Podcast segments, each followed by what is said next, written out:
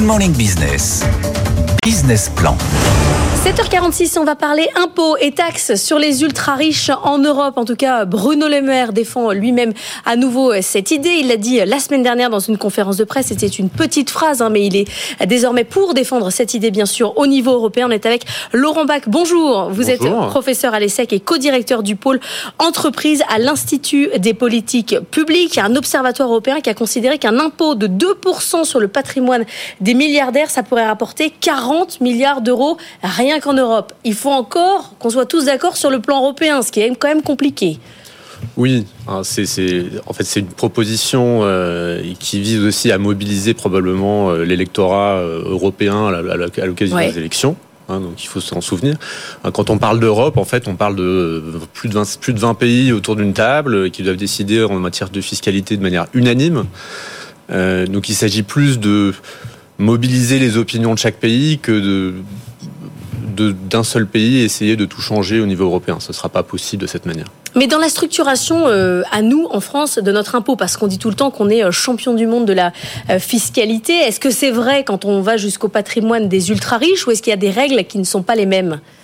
Alors, ce qui se passe, c'est que pour la plupart des gens, le revenu que vous faites reporter sur votre déclaration au mois de mai, juin, représente l'ensemble des revenus que vous pouvez saisir pour ensuite les consommer. Ce qui se passe, c'est que tout en haut de la distribution des revenus, donc en fait, on a beaucoup d'entrepreneurs qui ont des sociétés euh, très très florissantes. Donc je ne parle pas de la plupart des entrepreneurs, mais de ceux qui ont les sociétés qui génèrent le plus de liquidités. Ceux-là, en fait, euh, ne vont pas faire apparaître la plupart de ces liquidités sur leur feuille d'impôt personnel. Ils vont payer de l'impôt sur les sociétés sur ces liquidités que leur activité génère, euh, mais l'impôt sur le revenu personnel que ces liquidités pourraient euh, pourrait générer ne sera pas euh, ne sera pas sur la feuille avant très longtemps, voire jamais. Et c'est pour ça que tout en haut de la distribution, la progressivité de l'impôt sur le revenu personnel finalement diminue, mais tout en haut, c'est-à-dire à partir du euh, les 0,0002% les plus riches, hein, c'est ça, on ne sont imposés qu'à 26% contre 46% les quelques dizaines de milliers de foyers qui touchent plus de 627 000 euros par an. Donc on est vraiment sur, la, sur le, le dernier dernier décile. Ce qui veut dire, si je vous comprends bien, que le sujet, il est autour de l'impôt sur les sociétés et qu'en fait, c'est là, en fait, il y a un problème et que l'inégalité se cristallise. Oui, en fait, l'impôt sur les sociétés, c'est de fait l'impôt sur le revenu de, des personnes euh, très très riches, des entrepreneurs particulièrement riches. Hein, pour, pour les autres, en fait, l'impôt sur les sociétés n'est pas très important, mais pour cela, il est important. Donc, toutes les discussions qui ont lieu sur l'impôt sur les sociétés ont un impact important sur la progressivité de notre système fiscal. Euh, c'est évident.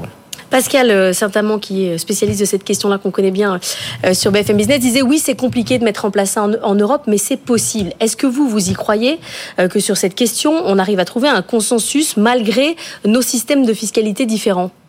Alors, c'est pas possible dans, dans, les mois qui viennent. ce qui est sûr, c'est que, en fait, à l'échelon européen, euh, déjà, ça prend beaucoup de temps. Ça, c'est une première chose. Euh, il ne s'agit pas d'essayer de convaincre euh, de sa propre table française l'ensemble des autres pays européens. en fait, il faut que les opinions soient mobilisées dans chacun des pays. Il faut jauger justement de l'importance du sujet dont on parle aujourd'hui dans les opinions de chacun de ces pays. C'est quelque chose qui peut monter. Euh, peut-être que pour l'instant c'est surtout quelque chose qui monte en France, mais vous n'avez pas l'impression qu'ailleurs on a ces mêmes débats, c'est franco-français, ça monte pas en. En fait, le, système dont on vient de parler, euh, qui permet euh, aux entrepreneurs les, plus riches d'éviter de payer beaucoup d'impôts sur le revenu personnel, existe dans tous les autres pays européens. Donc en réalité, c'est un sujet qui pourrait mobiliser l'ensemble des pays. ce qui se passe, c'est que pour le documenter, pour documenter les effets inégalitaire, les effets de régressivité de ces impôts, il faut avoir beaucoup d'informations, informations qui sont rendues disponibles pas à pas dans chaque pays à des vitesses différentes. Premièrement, peut-être en France et aussi dans quelques pays scandinaves, mais ça pourrait monter dans d'autres pays. Mais ça prendra du temps le bénéfice euh, politique peut-être à pousser l'idée euh, maintenant est peut-être plus fort que euh, la réalité d'une mise en place d'une fiscalité européenne, ce qui mettrait un petit peu de temps. Bah, ce qui est sûr, c'est qu'à l'approche des élections, ça on peut toujours tout essayer. Alors le coup.